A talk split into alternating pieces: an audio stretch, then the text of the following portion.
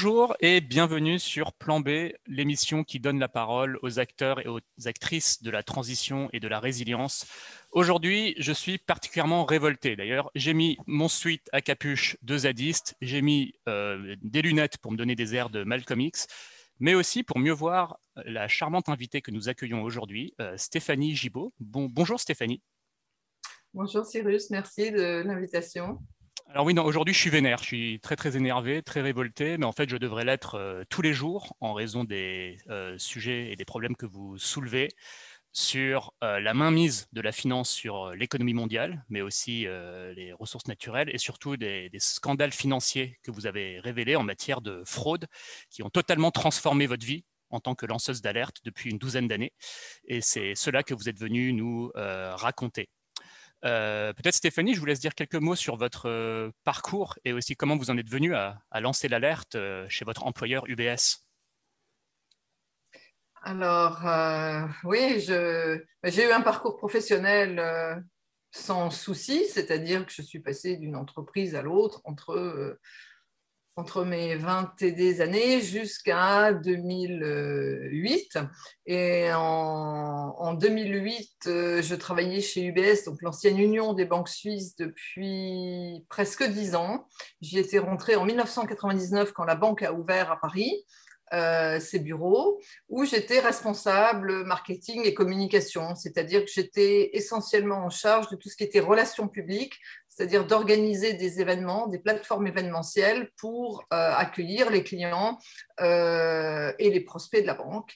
c'est-à-dire que j'avais un métier comme beaucoup de femmes, c'est un métier essentiellement féminin, il y a beaucoup de femmes en tout cas dans ce métier, un métier à la fois de représentation, euh, et moi mon, mon, job était d'être toujours à l'extérieur de la banque pour trouver des lieux, des partenaires, parce que j'organisais pas mal d'événements, ce qui s'appelle en cross-selling, donc avec des marques de luxe, puisque je travaillais pour la filiale gestion de fortune du BS, euh, qui a donc ouvert en France, mais aussi en Espagne en, en 1999, parce que euh, la stratégie a été euh, pour les Suisses, qui ont toujours plusieurs trains d'avance en matière financière, ils se sont dit, mais Berlusconi en Italie vient de faire deux scudetto, c'est-à-dire qu'il a permis à ce que les gens qui fraudaient le fisc et qui avaient des comptes offshore puissent les rentrer sans pénalité. Hmm. Il est très possible que Chirac en France, et je ne sais plus qui était au pouvoir en Espagne à l'époque, fasse la même chose.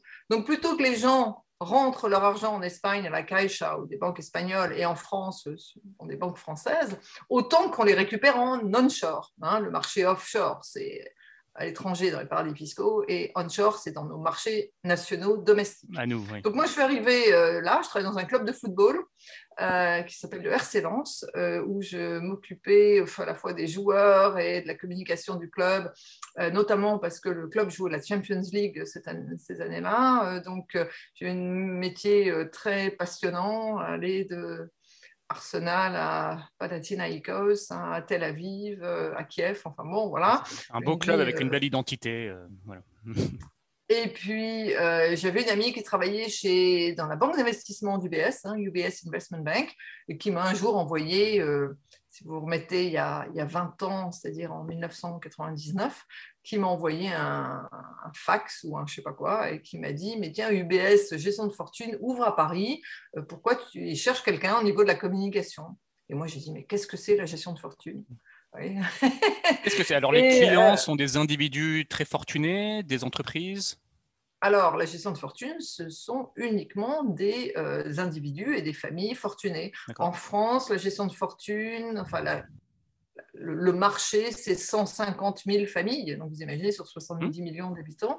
Mais cela étant, euh, c'est segmenté de manière pyramidale. Vous avez ce qui s'appelle le core affluent, c'est-à-dire les clients à moins de 3 millions d'euros. Mmh. Vous avez euh, ce qui s'appelle les high net worth. Donc, les high mmh. net worth, plutôt de 5 à 30 millions d'euros. Et puis, vous avez euh, les, ultra high net worth, profil, euh, profil des plus riches familles euh, françaises.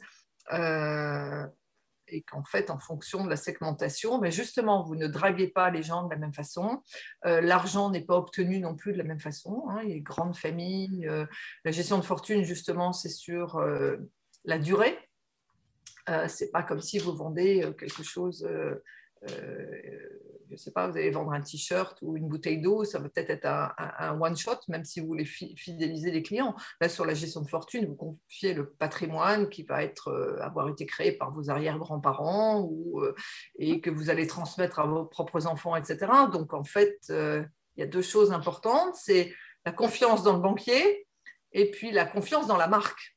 Donc en fait, moi, mon métier, il était là, il était de vendre ces fameuses trois clés UBS, hein, ce fameux logo UBS, euh, et de présenter aux clients et aux prospects de la banque par euh, des matchs de, tennis à Roland Garros, par euh, des matchs de la Coupe du monde de rugby, la Coupe du monde de football, par la privatisation de lieux prestigieux, une image de la banque pour qu'en fait, pensent, hein, enfin tout ça c'est du marketing et de la communication, pour qu'ils pensent que leurs avoirs et leurs actifs soient gérés de la même façon que la réception euh, qui est faite euh, quand, on, quand, on les, quand, on, quand, on, les voit à l'extérieur de la banque.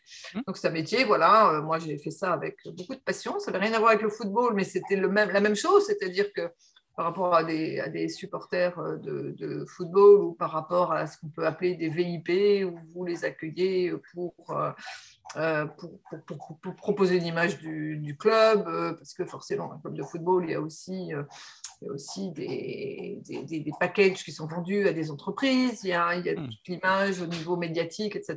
Finalement, c'est le même type de métier, la cible est, effectivement très, très différente. Mais vous voyez bien qu'il y a quand même des gens très très riches qui aiment aussi le football. Donc, Tout à fait. et, voilà. et alors au bout d'un moment, vous constatez des irrégularités, voire des dérives. Comment ça s'est passé? Alors, c'est pas tout à fait ça. C'est-à-dire que moi, j'avais ce métier qui m'a qui m'a pris beaucoup de temps parce qu'après avoir ouvert Paris en 1999, UBS a décidé d'ouvrir des bureaux partout euh, en France. Euh, le premier d'entre eux, c'était euh, Lyon, en Rhône-Alpes, et ensuite Bordeaux, Marseille, Nantes, Lille, Strasbourg. C'est-à-dire pour couvrir le pays et pouvoir développer justement la notoriété de la marque. Parce qu'en France, quand vous dites UBS, les gens ne connaissent pas. Il n'y a que les gens très, comment dire, très affûtés qui connaissent, euh, qui connaissent le nom de la banque. Euh, moi, j'ai pris mon téléphone pendant 12 ans pour réserver des endroits. Je dis bonjour Stéphanie Gibaud, UBS, et on me disait UPS. Euh, et j'étais obligée de dire non, UBS, l'ancienne Union des banques suisses. Mhm. Ah, alors là, dès que vous dites Union des banques suisses, c'est tout de suite, vous avez tapis rouge devant vous. Hein. C'est comme si enfin, c'est absolument extraordinaire. Et, et donc, moi, j'ai ouvert tous, ces, tous ces bureaux en province. On était 40 ou 50 personnes quand j'ai joint UBS en 99. C'est-à-dire qu'on était une espèce de start-up avec des moyens extraordinaires.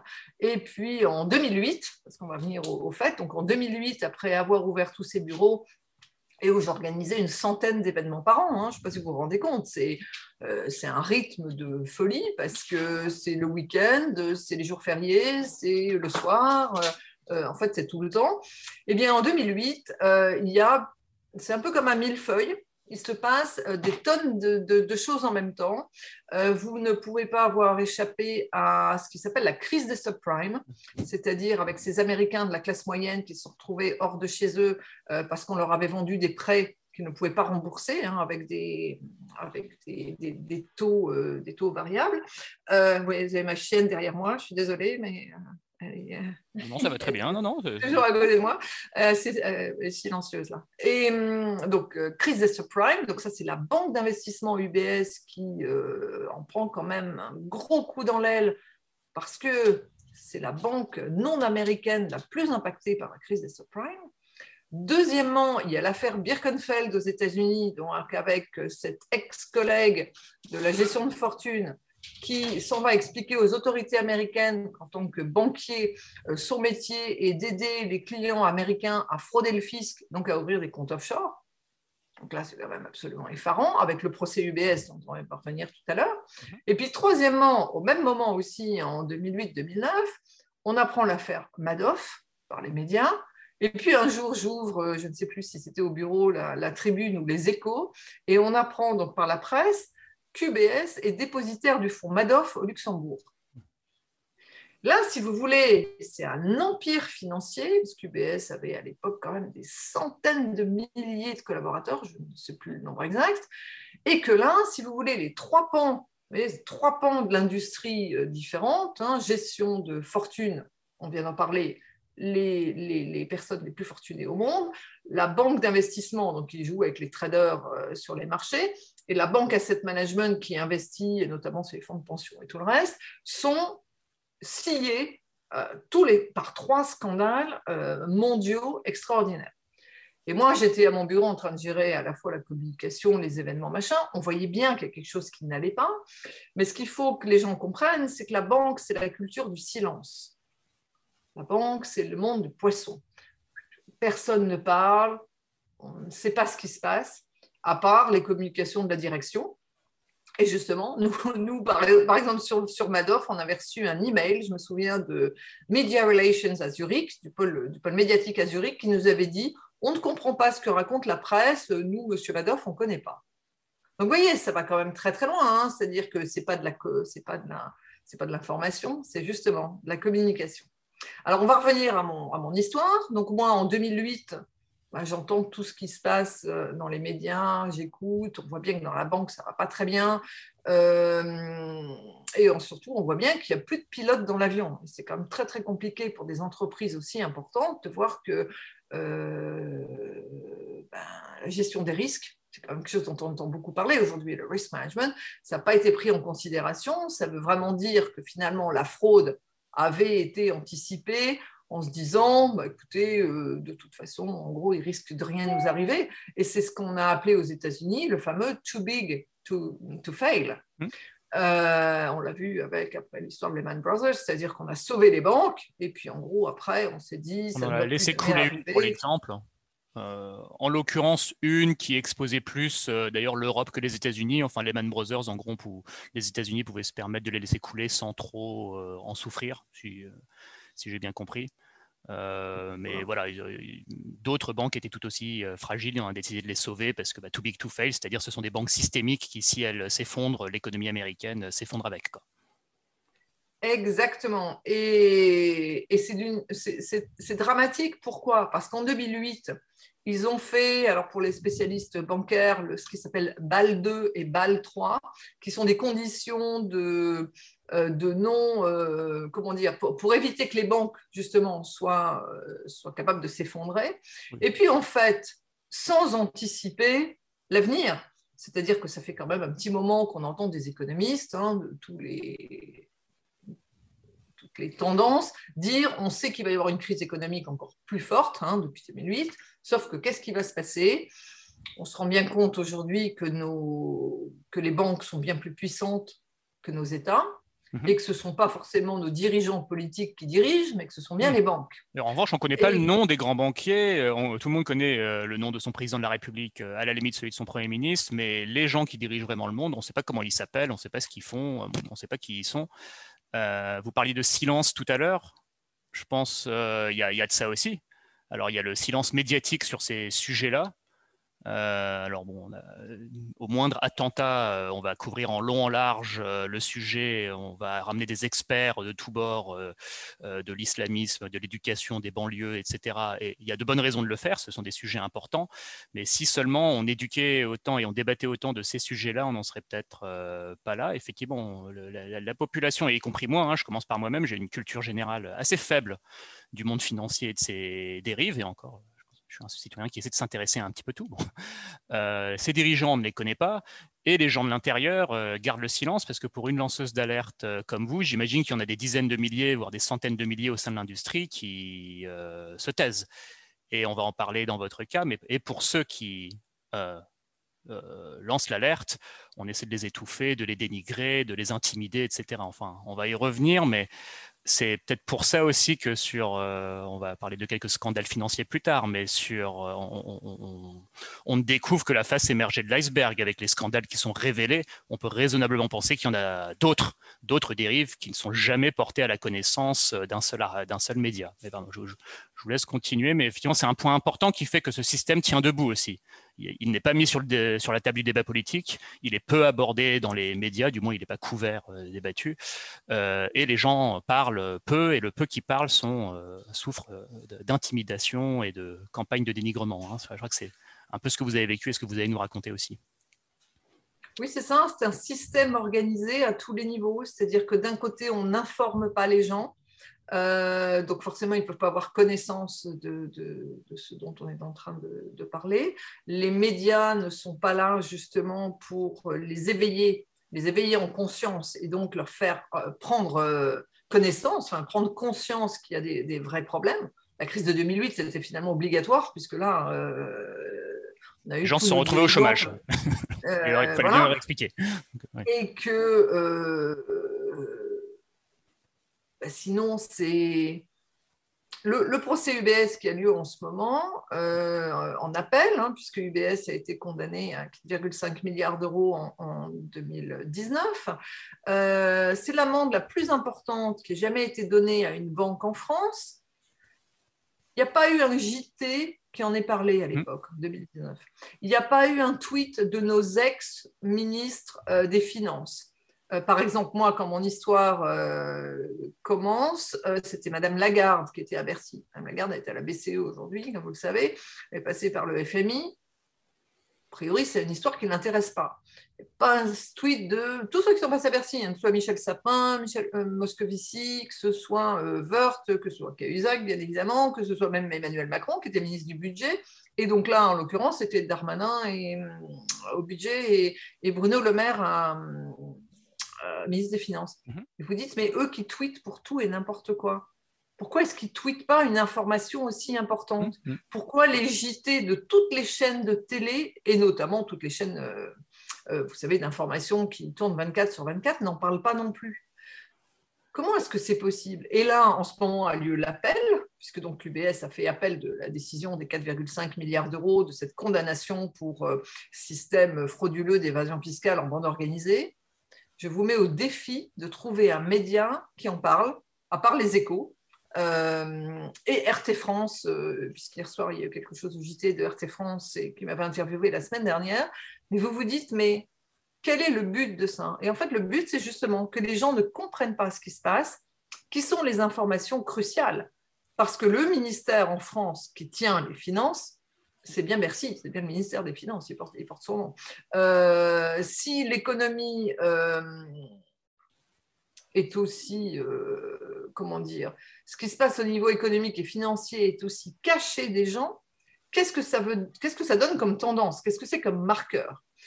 Pourquoi est-ce qu'on ne veut pas en parler? Ça devrait être justement un cas d'école aussi enseigné dans toutes les, dans toutes les, je sais pas, les lycées, les facs, euh, les, les, les, gens qui étudient la finance. Qu'est-ce que c'est que ce dossier UBS Et finalement, si on n'en parle pas, c'est qu'il y a une raison qui est évidente, c'est qu'on ne veut pas comprendre où est la cause des causes. C'est-à-dire, euh, en, d'autres termes, on est un pays où on parle beaucoup et on reproche beaucoup aux Français de parler et pas d'agir euh, sur la scène internationale et ça nous coûte très cher à plein de niveaux. On va parler des droits de l'homme, par exemple, on va aller pointer Poutine avec l'affaire Navalny. Euh, de quoi on a l'air, nous, la France, avoir refusé l'asile de Edward Snowden et de Julian Assange. Mhm. Et de continuer à le refuser, parce qu'on est, est quelques-uns à régulièrement solliciter l'Élysée là-dessus, ou avoir sollicité des députés qui posent la question écrite ou orale euh, au niveau du, du gouvernement, de quoi est-ce qu'on peut avoir, euh, enfin, comment est-ce qu'on peut avoir une crédibilité sur les droits de l'homme avec des dossiers comme ça, euh, sachant que ce sont des hommes qui ont justement permis à Assange et Snowden à savoir que nos gouvernements, Chirac, Sarkozy, Hollande, avaient été écoutés par la NSA, mmh. à savoir que nos ministres de l'économie, entre autres Strauss-Kahn et l'autre, c'était son nom m'échappe, je vois son visage, euh, ça me reviendra, euh, avait été écouté et que du coup, ça a permis aux États-Unis de piquer à la France des marchés sur lesquels elle se positionnait. Hmm. Vous vous rendez compte quand même de, c'est d'une importance cruciale. Que ces hommes n'aient pas été, euh, comment dire, accueillis et protégés en France, alors qu'en même temps, on a été capable de protéger et d'accueillir des dictateurs comme Duvalier pendant 25 ans sur la côte d'Azur. Alors, vous voyez, ça, c'est le sujet euh, droit de l'homme, où on donne des leçons de morale. Euh, ben, je parlais de Navalny à l'instant, mais euh, sur, d'autres, pays.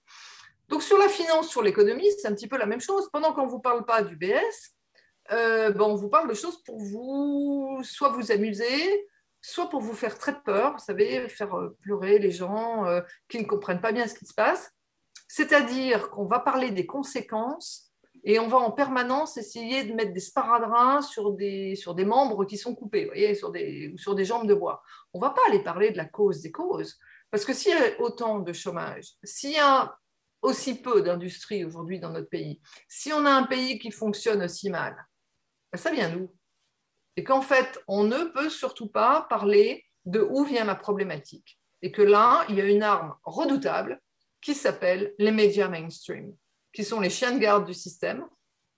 Il y a des films qui ont été faits là-dessus d'ailleurs, euh, et qui en fait orientent la pensée des gens. Donc c'est plus facile de faire peur, c'est plus facile de mettre les gens dans l'ignorance que d'aller leur expliquer où est la cause des causes et de les emmener à une réflexion euh, à tous les niveaux, hein, qu'elle soit économique, politique, euh, financière. Je pense que les, bonne partie des médias est entre les mains d'assez peu de gens enfin voilà, sans, les nommer, on les, on les connaît. Euh, ils vont peut-être parler de ces sujets euh, parce que bon, à bout d'un moment, ça devient juste trop gros pour être complètement caché, ça devient suspect. on peut raisonnablement imaginer que si euh, BFM ou CNews décident de faire une journée entière ou un reportage entier sur les grands scandales financiers des dix dernières années et pourquoi ça gangrène l'économie mondiale, que ça passera pas la validation éditoriale. On peut raisonnablement imaginer ça. En revanche, une journée entière sur l'islamisme, ça passe sans problème. Bon, si, si, on, si on revient, euh, ce qui m'étonne aussi, c'est que Marine Le Pen n'en parle pas plus que ça, alors qu'elle se pose comme défenseur aussi des, euh, classes défavorisées. Jean-Luc Mélenchon peut-être un petit peu, mais si, je pense que si, à part en gros Jacques Cheminade et François Asselineau qui font moins de 1% des voix, en gros il y a personne qui, en, enfin bon, en gros c'est même pas soumis au débat politique tout ça. Donc euh, c'est ni médiatisé ni politisé. Allez-y. Oui. C'est très intéressant. C'est-à-dire qu'en fait, on a des gens qui sont des marionnettes du système, à gauche, à droite, euh, partout, euh, pour que tout ça continue à exister. C'est-à-dire, euh, se positionnent les uns les autres comme étant dans l'opposition. et puis, en fait, qu'est-ce qu'ils font? Ils nous montrent en, marionnettes très méchantes le Luxembourg, l'Irlande, n'importe quel paradis fiscaux, vous pouvez imaginer, le Panama et tout ce que vous voulez. Très bien, c'est important, puisqu'effectivement, l'argent est là-bas, l'argent est à l'offshore. Mais ce qu'ils occultent complètement, c'est que les fraudeurs sont chez nous. Les fraudeurs, les menteurs, les voleurs sont chez nous. C'est-à-dire qu'une affaire comme UBS, ça se passe en France. Moi, je n'étais pas salarié du Luxembourg, je n'étais pas salarié en Irlande, je n'étais pas salarié en Suisse, je n'étais pas salarié en Amérique du Sud ou en Amérique centrale ou dans un paradis fiscal, euh, je ne sais pas, je n'étais pas à Singapour ni à Hong Kong, j'étais à Paris, la capitale de la France. Donc, dans une banque française, puisque UBS France euh, avait une licence pour travailler en France, euh, donc il réfère aux autorités de contrôle françaises. Et qu'est-ce que prouve mon histoire? Mon histoire, ce que j'ai expliqué donc depuis euh, plus de dix ans, c'est-à-dire qu'un jour de, de, juin 2008, alors que j'étais à mon travail, je vous remets le contexte de tout à l'heure entre la banque d'investissement, Madoff et compagnie. Ma supérieure hiérarchique nouvellement recrutée, de, qui arrivait de chez BNP Paribas, est rentrée comme une furie dans mon bureau pour me dire qu'une perquisition venait d'avoir lieu dans le bureau du directeur général, Patrick Defayette, et que, je vous la cite, étant donné les circonstances, il fallait que je détruise euh, de mon disque dur euh, tous les fichiers, donc c'était en l'occurrence des fichiers Excel, avec le nom des clients, euh, invité sur tous les événements que j'avais organisés depuis dix ans. Hmm. Et c'est un ordre oral, évidemment. Il n'y a rien d'écrit. Euh... euh bien sûr qu'il n'y a rien d'écrit. Je vous dis, elle est rentrée comme, une furie dans mon bureau. Et elle est revenue dans les jours qui ont suivi pour demander si j'avais exécuté des, ces ordres. Et aussi pour détruire toutes les armoires d'archives papier que j'avais dans mon bureau, puisque hmm. j'étais donc une des ancêtres de la banque. Hein. Elle était arrivée euh, dix ans plus tôt. Forcément, j'avais vu la banque se monter et que forcément, euh, j'avais un certain nombre d'informations Sauf que moi, je n'ai pas compris où était le problème. J'ai compris que le problème, c'était moi. C'est-à-dire que j'ai compris que soit j'étais plus très compétente, soit on m'en voulait, mais je ne savais pas pourquoi on m'en voulait. Euh, je n'ai pas vu que le problème, c'était le contenu de mes fichiers et de mes données. Là, je vais vous résumer ce que j'ai été capable de comprendre en un certain nombre de mois, voire d'années. C'est qu'en fait, euh, moi, je travaillais depuis le 1999 avec des Suisses euh, des banquiers suisses qui au début faisaient partie de nos équipes commerciales en France, euh, et aussi avec les 150 chargés d'affaires suisses donc banquier, chargé d'affaires, ça veut dire banquier. Banquier qui était essentiellement à Genève, parce que c'est francophone, Genève, Lausanne, Bâle et aussi Zurich. Donc ces gens-là étaient invités régulièrement sur les événements que j'organisais. Moi, je faisais l'interface avec ma collègue au marketing à, Genève, euh, qui me disait, bah, tiens, il y a Pierre-Paul Jacques qui vont venir, euh, je ne sais pas, sur au concert que tu organises à telle date. Euh, elle, quand elle organisait des choses euh, à Paris, sur la Côte d'Azur ou ailleurs, elle me disait euh, Est-ce que toi, tu as des chargés d'affaires qui viennent venir? Et moi, j'ai toujours travaillé comme ça, c'est-à-dire qu'en fait, c'était vendre l'image de la banque, mais sans savoir du, tout ce qui se passait derrière au niveau du business, donc au niveau des comptes mmh. qui étaient ouverts, où ils étaient ouverts, par qui ils étaient ouverts, et puis surtout, si c'était légal ou pas. Mmh, moi, j'ai mmh. jamais eu puisque j'étais jamais là. Et donc en 2008, quand on me demande de détruire mes fichiers, moi je ne comprends pas du tout pourquoi j'ai dit des, centaines de fois aux journalistes qui m'interviewaient, mais c'est comme si vous, en tant que journaliste, votre rédac chef rentrait un jour dans votre bureau pour vous demander de détruire tous les articles de presse que vous avez écrits depuis que vous êtes journaliste. Ça n'a aucun sens. Ça n'a aucun sens. Donc moi, ben, c'était justement juste avant l'été 2008, donc euh, avec tout ce contexte international euh, délirant et euh, le procès américain de Bradley Birkenfeld, euh, enfin, avec Bradley Birkenfeld qui était allé dire que son métier c'était d'aider les, les, riches américains à, frauder le, fisc. Je ne détruis pas ces données parce que, un, j'étais occupée, voilà. Deux, parce que je ne comprenais pas pourquoi il fallait que je détruise des données. Et puis trois, parce que je ne m'entendais pas du tout avec cette nouvelle supérieure hiérarchique qui venait d'arriver.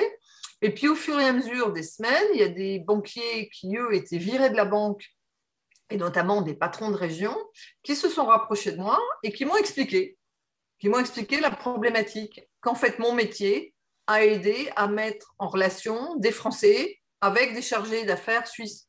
Et moi, je ne voyais pas le problème. Je dis, ben oui, je suis là depuis dix ans, c'est mon métier. Mais non, Stéphanie, parce que, en fait, euh, ton métier aide à leur faire ouvrir des comptes en Suisse. Et puis pareil, je dis, mais je ne vois pas où est le problème, puisque nous, on réfère aux autorités de contrôle français, et Et là, ils m'ont dit, non, non, mais attends, il faut qu'on t'explique. Tout ça, c'est une grande supercherie, parce que plus de 95% des comptes qui sont ouverts en Suisse sont des comptes non déclarés. Mhm. Et là, vous dites, mais enfin, c'est pas possible. Il y a 150 types, 150 banquiers qui sont en permanence en France, du nord au sud, de l'est à l'ouest, dans la capitale française, qui passent la frontière régulièrement c'est juste pas possible que les types fassent des choses qui sont illégales.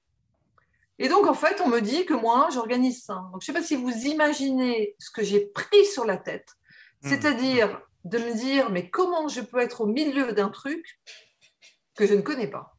Hmm. C'est un peu comme si vous étiez marié à quelqu'un et d'un coup, vous appreniez que c'est un tueur en série ou un violeur d'enfants. C'est-à-dire, vous, vous vous dites, mais c'est pour ça que la première personne à qui j'en ai voulu et à qui j'en veux toujours, c'est moi. De ne pas avoir vu de ne pas avoir compris, et puis me dire après, mais qu'est-ce que c'est que toutes ces histoires de direction juridique, de déontologue, etc. Ces gens-là ne pouvaient pas ignorer mon métier. Donc pourquoi est-ce que hmm. je n'ai pas eu de formation par rapport justement Moi, j'ai jamais entendu ce mot évasion fiscale, j'ai jamais entendu ce mot fraude fiscale, j'ai jamais entendu ce terme optimisation fiscale. Il y avait un département d'ingénierie patrimoniale, mais à part ça, moi, j'ai jamais entendu. Comme j'étais jamais à la banque, donc, c'est enchaîné trois ans et demi d'un véritable enfer. J'en ai écrit un bouquin qui s'appelle La femme qui en savait vraiment trop, mhm. euh, qui explique donc cette histoire de destruction de données. Parce que suite à ça, qu'est-ce qui s'est passé? Parce que ça, ça dure quand même plusieurs semaines, plus ces banquiers qui m'expliquent ce qui se passe dans la banque, euh, et que mon métier aide à, ce que des gens français fraudent le fisc. Euh, moi, j'ai commencé à pas aller bien du tout. C'est-à-dire, euh, j'en ai fait une dépression au début 2009 avec beaucoup d'arrêts maladie, moi qui n'avais jamais eu de problème de santé quelconque. Et comme j'étais une élue du personnel, j'étais ce qui s'appelle secrétaire du CHSCT, Comité d'hygiène, de sécurité et des conditions de travail, auquel vous parlez de la propreté des toilettes, entre autres, mais il y a plein de sujets. Le harcèlement, ça en fait partie.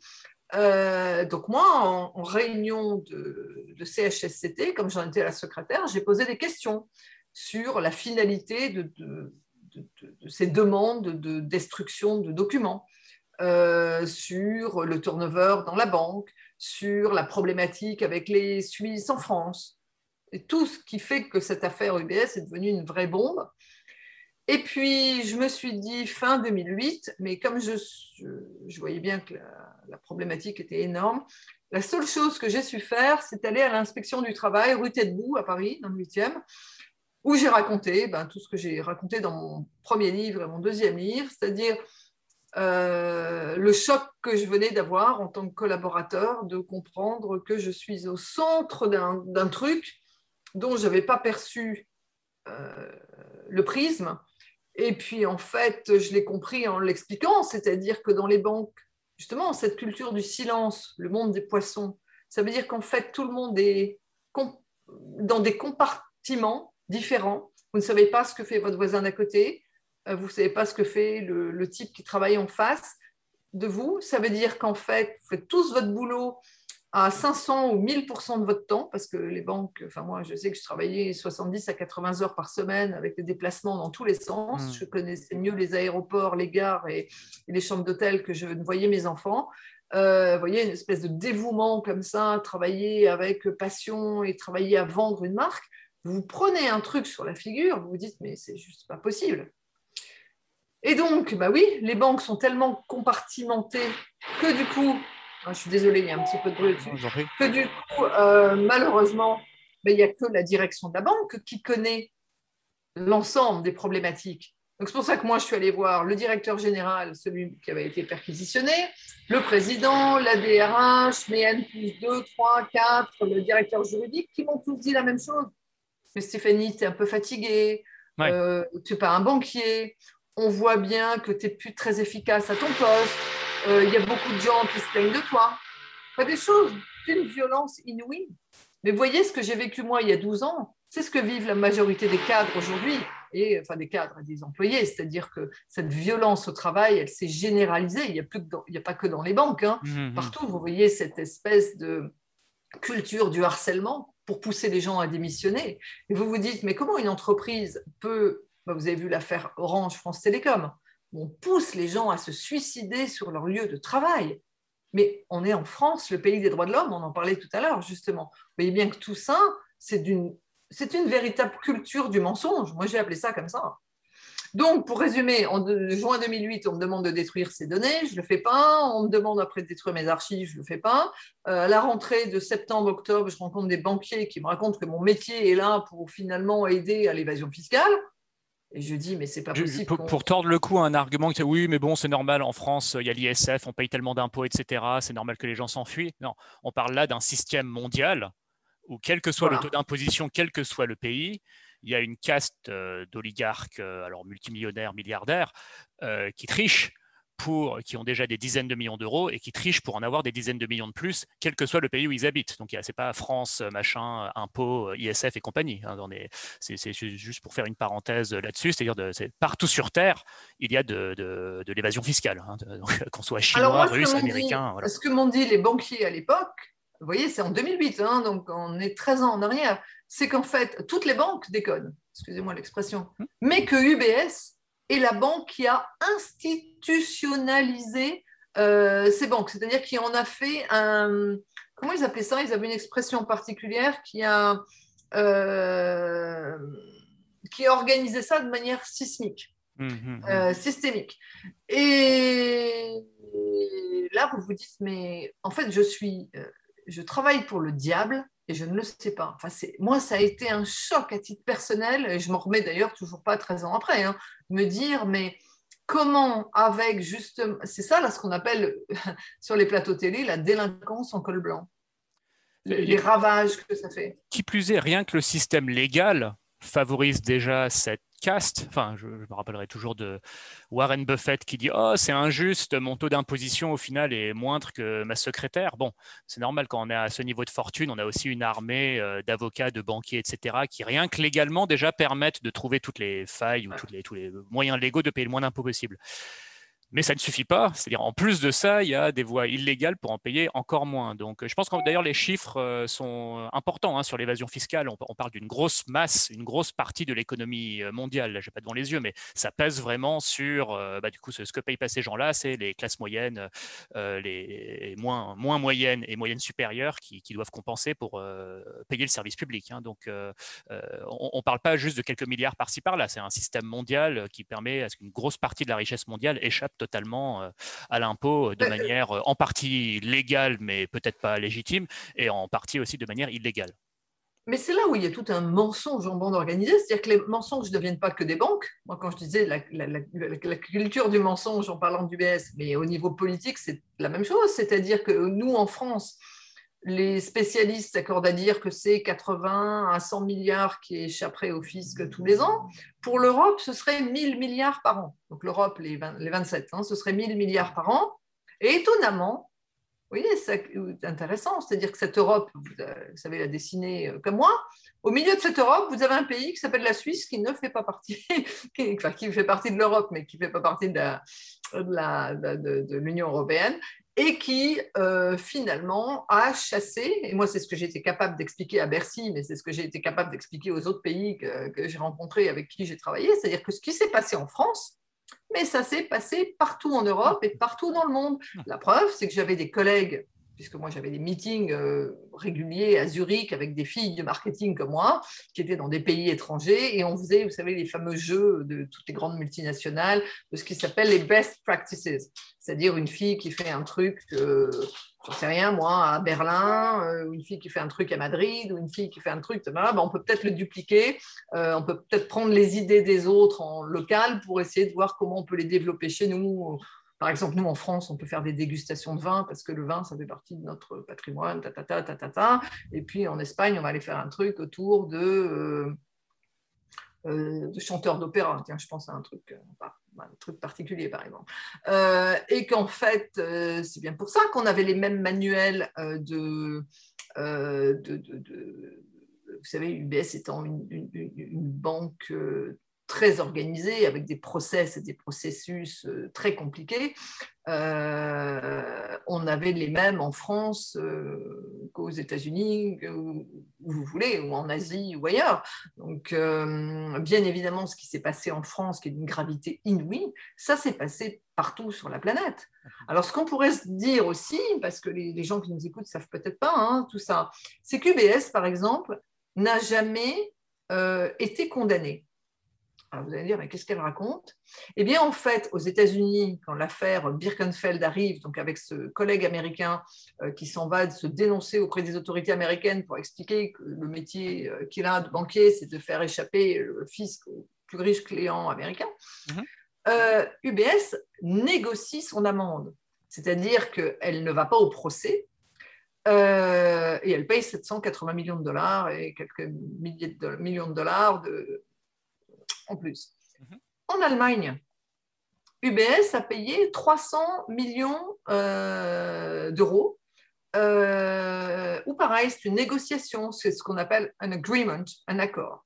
Hmm. Et dans d'autres pays du monde aussi. Et un jour, je rencontre quelqu'un qui travaille en Suisse, euh, il y a quelques années, et qui me dit, mais tu sais pourquoi il négocie les amendes? C'est parce que ça permet dans la communication de dire, nous sommes une banque propre, nous avons, nous n'avons jamais été condamnés. Hmm. Et ça, vous voyez, c'est un truc, moi, qui m'était jamais passé à l'esprit. Donc, le procès en France, pourquoi est-ce qu'il est d'une importance capitale? C'est parce que c'est la première fois que la banque est condamnée. Donc, elle a été condamnée à 4,5 milliards d'euros pour euh, démarchage bancaire illicite sur le territoire français et évasion fiscale, blanchiment de capitaux qui en découlerait, qui en découle il faut le mettre au conditionnel ou pas, parce qu'il y a l'appel, donc quand on est en appel et qu'on n'a pas encore le jugement, donc ça veut dire qu'on est toujours, euh, comme on appelle ça en France, euh, euh, est-ce qu'on a ces lois en France qui sont, qui sont terribles, hein, qui finalement, avec la présomption d'innocence, font que tant qu'on n'est pas condamné, on est toujours innocent, hmm. qui pourrit d'ailleurs tout le système. Et ça, c'est une autre histoire, ça, il faudrait que vous fassiez un jour une émission sur la justice le fonctionnement de la justice en France.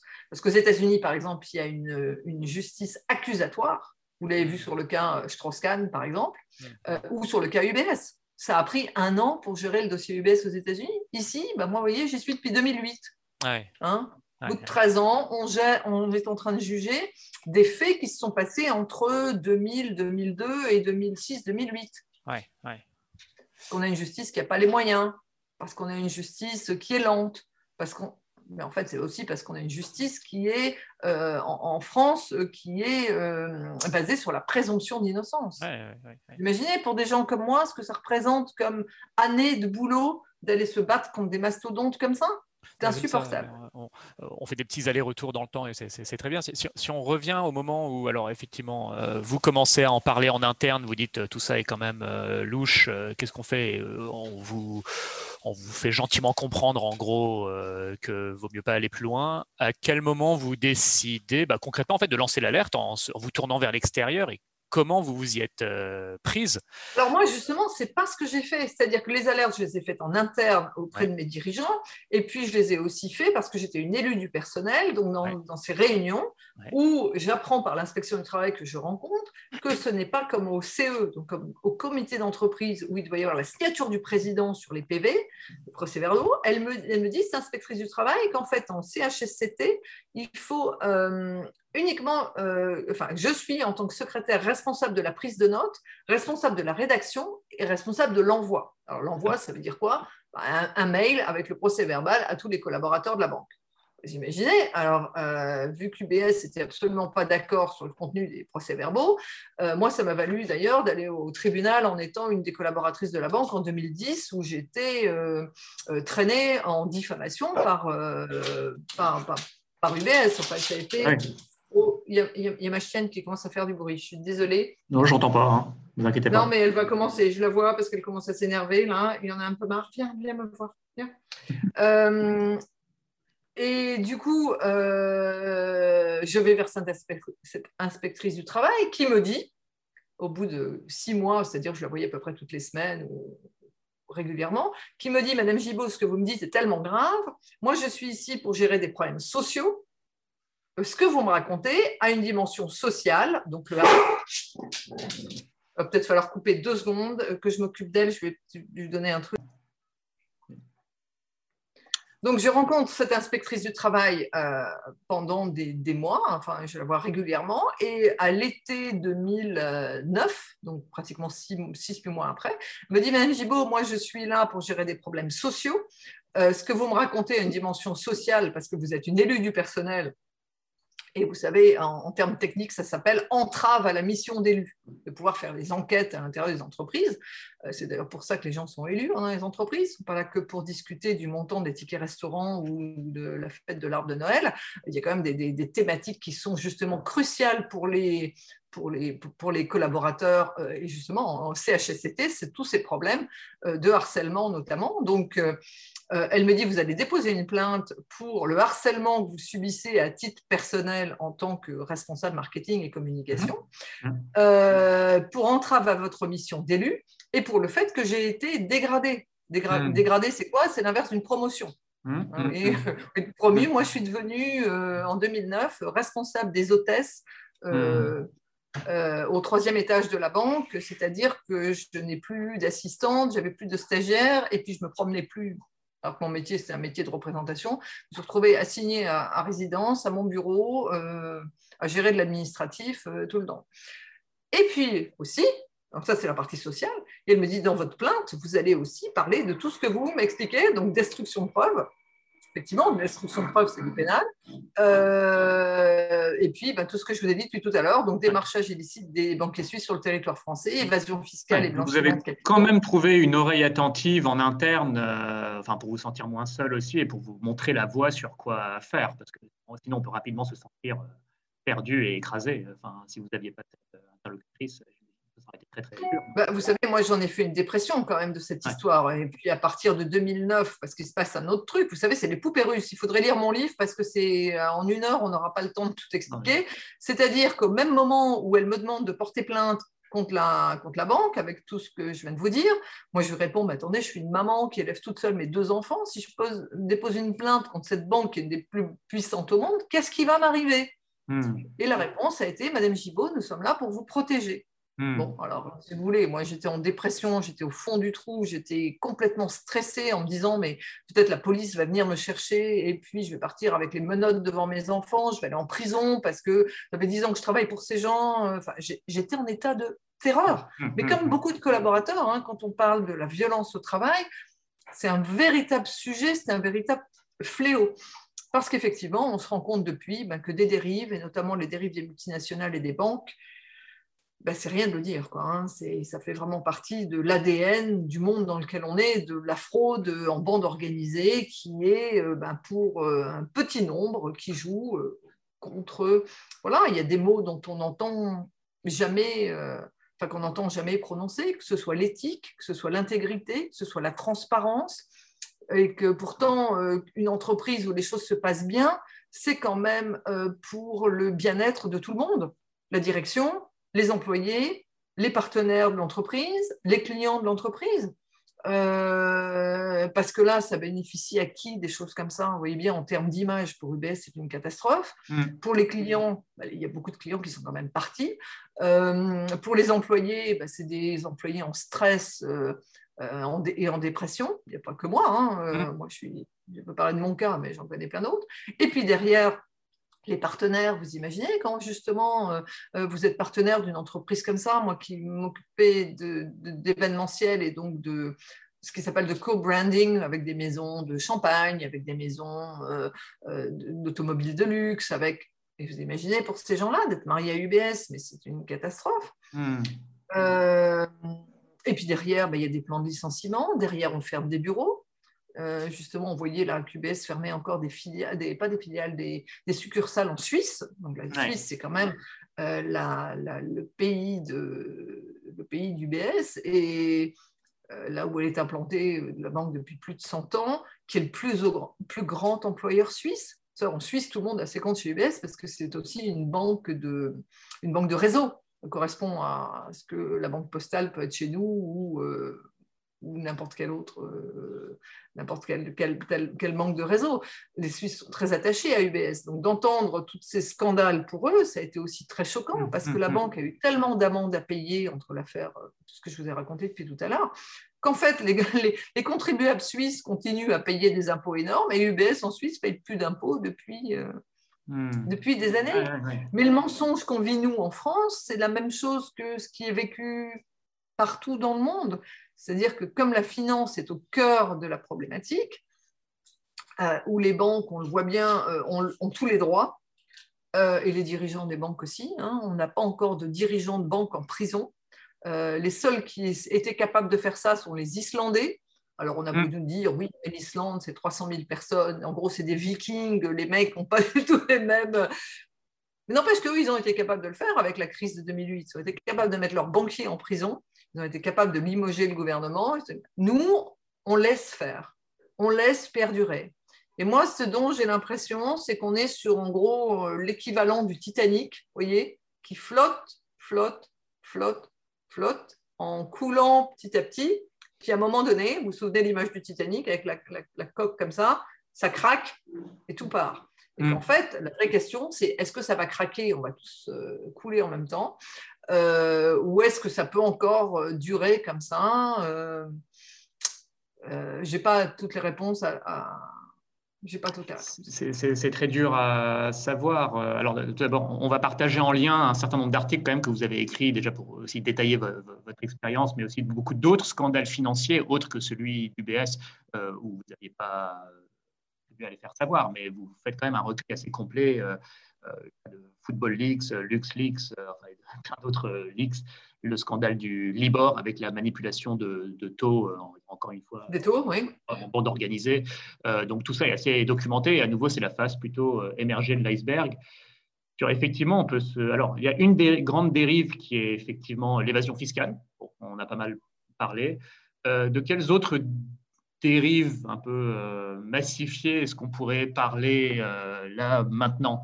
Bon, on pourra en parler peu, mais je suis particulièrement sensible à la mainmise croissante euh, du monde financier sur les ressources naturelles. Donc, euh, les terres arabes sont de plus en plus devenues euh, le placement du financier un peu inquiet qui voilà, cherche aussi des endroits où mettre son argent avec plus vous placez la planche à billets qui tourne, il faut bien trouver des, endroits. En plus, les subventions de la PAC permettent d'entretenir un minimum la valeur des terres agricoles, donc c'est un placement relativement sûr pour des financiers qui cherchent aussi de plus en plus à, placer de l'argent sur du tangible, je pense, parce qu'il y a, alors il y a la bourse, tout ça, donc bon, au bout d'un moment il y a un risque de bulle. D'ailleurs, on voit la, la, bourse qui décolle à mesure que l'économie réelle tangue, voire s'effondre. Donc ah bah, elle est complètement déconnectée de l'économie réelle. Ça, c'est clair qu'on voit depuis le début du Covid. Il y a une baisse euh, il y a juste un an, mais après, ça a décollé et qu'on voit bien que c'est complètement décorrélé de ce que les gens vivent au quotidien. Oui. On peut imaginer au bout d'un moment, est-ce que ce sera rattrapé par la réalité? Parce qu'à un moment, il faut quand même qu'il y ait une connexion entre les dividendes qu'une entreprise est en mesure de verser, euh, de verser et euh, l'argent qu'ils ont placé dans l'entreprise, c'est-à-dire la, valeur boursière. Mais bon, peut-être qu'aussi on est capable de prolonger le déni à un moment. Du coup, il y a aussi une recherche de placer son argent de plus en plus dans du tangible, du réel, donc les terres agricoles, sachant. L'étude du Land Coalition qui fait état du fait que 70% des terres arabes sont entre les mains de 1% de propriétaires. Bon, dedans, il y a Bill Gates, il y a la reine d'Angleterre, il y a des individus, mais il y a aussi bah, des, il y a aussi une mainmise croissante sur euh, les denrées alimentaires, euh, l'eau. Donc, euh, je voulais revenir là-dessus, sur aussi cette, cette dérive-là qui est la financiarisation de tout, la financiarisation du, de, la vie, peut-être un jour euh, l'eau, l'air. Désolé, machine qui fait du Ici.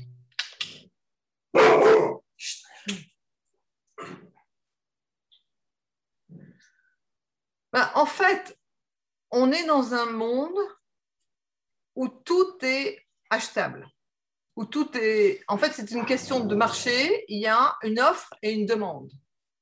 Donc, en fait, euh, justement, on l'a vu avec euh, l'eau, euh, par exemple au Mexique, où des boîtes comme Coca-Cola sont propriétaires de sources et qu'en fait, les Mexicains eux-mêmes n'ont pas accès à l'eau et que le Coca-Cola est plus cher et moins cher pardon, que l'eau. Donc, en fait, ça explique l'obésité des populations et puis, euh, vous imaginez, entre les problèmes d'hygiène et le reste, l'eau doit être une denrée euh, accessible à tous, euh, quel que soit l'endroit où les gens vivent. En Californie, où il y a eu tous ces feux l'année dernière, l'eau est devenue rare et il y a eu des, vraies problématiques. Eh bien, l'eau est devenue cotée sur le marché, sur sur le marché, c'est-à-dire à Wall Street. Et euh, que disent les spécialistes? Eh bien, Que l'eau va coûter de plus en plus cher parce qu'elle va être de plus en plus rare. Donc, en le changement climatique, euh, voilà, les sécheresses euh, de plus en plus fréquentes et de plus en plus amples, donc les financiers voilà. affolent la guêpe, ils ont flairé l'opportunité aussi. Voilà, donc on demande aux gens de se positionner, enfin de se positionner, on demande aux investisseurs d'y aller parce qu'effectivement, il y a des gros revenus derrière. Alors, on est sur vraiment des questions essentielles parce que juste avant de préparer cette émission, je vous parlais de Jean Ziegler en Suisse, hein? qui est un, monsieur, un universitaire, un économiste, qui explique justement que le, problème de ces, euh, des denrées alimentaires, alors lui, il parlait surtout du riz, du café, etc. Mais vous voyez bien que l'eau est en train de suivre. Et je vous disais, peut-être demain matin, ce sera l'air qu'on respire, qu'on devra payer. Euh, certains auront l'accès à l'eau, à l'air et à, tous les biens qui font partie de l'humanité, de la Terre, et d'autres n'y auront pas. Ça n'a aucun, aucun sens. C'est-à-dire que là-dessus, il devrait y avoir des demandes et des contrôles des politiques et des citoyens euh, par, rapport à, par rapport à ce qui peut être coté en bourse. C'est mm. quand même fou, justement, que depuis cette crise de 2008, où on voit quand même qu'on est dans un gouffre qui est mondialiste, bien évidemment, euh, où toutes les marchandises sont échangeables, mais aussi tout le reste. Il n'y a pas que des marchandises, il n'y a pas que des biens de consommation, il y a aussi tout ce qui fait, euh, tout ce qui fait, la, tout ce qui fait la vie. Et là, je pense qu'on est en train de, de, toucher des problématiques qui vont derrière euh, soit arriver à la fin du monde, soit qui vont permettre, notamment aux générations qui ont 20, 20 ans, là, de se dire, mais c'est fini, nous, on veut plus d'un monde comme ça. Alors, comment est-ce que ça va s'orchestrer? Moi, j'en sais rien. Euh, il est très possible qu'il y ait un monde qui se développe de côté. Il est très possible qu'il y ait un monde qui se développe de côté avec plus en plus de gens. Vous voulez reprendre un moment pour aller subvenir à ses besoins? Je me demande si c'est pas quelqu'un. Ah, j'arrive tout de suite. la voie de sortie, c'est c'est une véritable question. Je ne peux pas être la seule à y répondre parce qu'il y a, y a tellement de problématiques. Je, pense que l'une des les choses les plus importantes, c'est euh, la prise de conscience. Plus de personnes au monde, puisqu'on est dans un monde globalisé, hein, plus, de, plus de personnes au monde seront informées et plus il sera facile de faire évoluer les mentalités. Alors, soit on a un crack où on n'a plus d'économie, plus de finances, et on arrive là dans une. Euh, c'est Mad Max, hein. c'est-à-dire que vous vous retrouvez avec celui qui a le plus d'armes, qui est capable de manger finalement, ou celui qui est le plus fort, qui est capable de manger, euh, qui peut arriver, enfin, ce serait un drame absolu, c'est clair. Ou alors, il peut y avoir, euh, grâce à cette prise de conscience, plus de gens qui vont vers un autre type de modèle qui se disent moi maintenant je veux plus je veux plus de ça. Et ça on le voit notamment avec la génération des 20 ans hein, qui se retrouve avec un bac plus 3 4 5 donc avec des gens quand même assez euh, assez euh, informés assez cultivés qui disent moi je veux pas. J'ai eu quelqu'un l'autre jour euh, qui me disait ma fille vient d'être vient d'être diplômée d'une grande école elle ne veut pas aller dans l'industrie bancaire, elle ne veut pas aller dans l'industrie du pétrole, elle ne veut pas aller dans une GAFA, et alors, il me disait, mais finalement, elle a galéré un peu et elle est rentrée dans une association. Hein? Et qu'en fait, je pensais que c'était un cas isolé, et ce ne sont plus des cas isolés. Et c'est ça qui est très bien, c'est-à-dire que le fait qu'il n'y ait plus des cas isolés dans cette génération qui a 20 ans, comme vous le savez, toutes les grandes écoles, maintenant, elles ont des élèves qui viennent de partout dans le monde. Hein. Moi, je, suis intervenu plusieurs fois à HEC, je crois qu'ils ont... Euh, pratiquement 80 nationalités, enfin c'est complètement fou, des futurs managers euh, des entreprises. Donc, où ce qu'ils appellent sustainability est en train de prendre euh, une, vraie, euh, une, vraie place. Où effectivement, si on est capable de laisser la parole à des gens comme moi auprès des, jeunes, enfin des jeunes qui ont 25 ans, ça veut dire que justement, on a mis le doigt sur ce qui doit s'arrêter. Alors, la finance fait partie, bien évidemment, des, créateurs de problèmes, mais euh, toutes les multinationales aussi, puisqu'elles sont cotées en bourse, on repart à la même chose, euh, parce qu'elles ont des systèmes qui sont aussi euh, écrasants pour leurs lanceurs d'alerte, parce que le sujet est là aussi. On a bien vu, enfin j'en parle dans la traque des lanceurs d'alerte qui était préfacée par Assange. Tout à l'heure, je vous parlais de Snowden sur l'histoire de la NSA, mais enfin, il y a quand même des lanceurs d'alerte dans toutes les industries. On peut penser à Yasmine Motarjemi chez Nestlé, euh, bah, Nestlé, c'est quand même la sécurité alimentaire, qui elle était son métier, hein, responsable de la sécurité des aliments. Euh, bah, tiens, c'est marrant, quelque part, ça peut rejoindre Jean Ziegler, alors qu'on a mm. l'impression que c'est complètement décorrélé. Euh, la sécurité de ce qu'on mange, ben, ça touche à la vie quand même. et qu'en fait, bah, tous les lanceurs d'alerte disent la même chose, comme ça touche énormément d'argent. Les alertes sur lesquelles ont été, qui ont été portées, eh bien, c'est plus simple d'aller tuer euh, la personne euh, euh, socialement, médiatiquement, en faisant courir des rumeurs, avec des procès qui n'en terminent pas. Et si vous les gagnez, de toute façon, vous n'avez pas de dommages et intérêts, avec un monde du travail qui tourne le dos à des gens qui sont à la fois honnêtes, intègres et passionnés de leur métier et qui connaissent leur métier. Yasmine Motarjemi, elle explique qu'elle a travaillé pendant des années très très dures euh, et que euh, Nestlé lui a couru après pendant des années, elle lance l'alerte chez Nestlé en tant que directeur qualité, ben on, la met dehors. Comme moi, c'est un copier-coller de mon histoire, mais tous les autres lanceurs d'alerte dans toutes les autres industries, euh, c'est la même chose, qu'on parle de laboratoire bioéthique, qu'on parle de mm-hmm. ben, en ce moment, on parle beaucoup des vaccins de l'industrie pharmaceutique, que l'on parle de de l'énergie, de tout ce que vous voulez. C'est plus mhm. simple de discréditer, d'isoler les gens. Alors, ce qui peut se passer pour l'histoire de l'avenir, c'est que soit on a de plus en plus de lanceurs d'alerte, mais ça veut dire qu'on va avoir des gens avec plus de courage, plutôt que laisser porter la démocratie par trois pingouins qui sont en prison ou qui se retrouvent dans des situations euh, abracadabrantesques, eh bien, tous les citoyens vont s'emparer de ces sujets c'est peut-être un petit peu. Ils peuvent se tourner vers des associations aussi. Hein. Je pense à Anticorps que vous devez connaître, euh, sur lesquelles vous avez écrit. Il y a, peut-être effectivement des associations pour venir leur donner le soutien nécessaire euh, pour les démarches euh, et puis pour les rassurer, pour leur montrer la voie. donc pour, pour, se sentir moins seul aussi et moins écrasé. Oui, mais je pense que pour ça, il faut qu'il y ait une vraie prise de conscience. Et on repart mm. à, nouveau, il y a quelques personnes qui s'éveillent, et notamment on le voit chez les jeunes étudiants, etc. Et en même temps, je n'aime pas cette expression, mais euh, et en même temps, on voit que finalement les masses de citoyens, euh, celles qui vivent bien, donc c'est comme toute la classe moyenne, ont occulté toutes ces questions parce que c'est bien plus confortable de ne pas voir. Vous savez, c'est l'histoire des trois petits singes. Hein. Moi, je l'ai vécu chez UBS. Où est-ce qu'ils sont mes autres collègues UBS bah, Ils travaillent tous dans la banque, hein, où ils ont quitté UBS et ils travaillent dans toute la concurrence. Euh, ils ne sont pas là en train de remettre en question le service, financier, enfin le service bancaire, parce qu'ils ont une paye confortable à la fin du mois, ils partent en vacances, ils payent leur crédit maison, ils investissent, et puis voilà, ils ne veulent pas voir. Il y a beaucoup de gens qui ne veulent pas voir, et c'est là le problème, c'est-à-dire que d'un côté, on a ce qu'on appelle des activistes en anglais, c'est-à-dire des militants, qui sont euh, soit euh, virulents ou parfois même violents dans les manifestations, ça peut arriver. Euh, et puis de l'autre côté, on a tous ceux qui dorment. Alors au milieu, eh ben, le système continue et perdure. C'est pour ça que c'est compliqué, hein, c'est de se dire combien de temps ça peut prendre, qu'est-ce qui va réveiller les gens? Qu'est-ce qui va réveiller les gens? Est-ce que, je sais pas, est-ce que c'est des hackers qui peuvent arriver comme ça et qui font qu'en sorte des informations qui soient mises à la disposition de tout le monde? Est-ce que les citoyens vont commencer à se dire, mais tiens, les 44 000 comptes, parce qu'en fait, ce qui s'est passé suite à mon histoire, c'est qu'après avoir eu euh, déposé ma plainte en 2009, comme me l'a demandé l'inspection du travail, j'ai été contacté par les douanes judiciaires en 2011.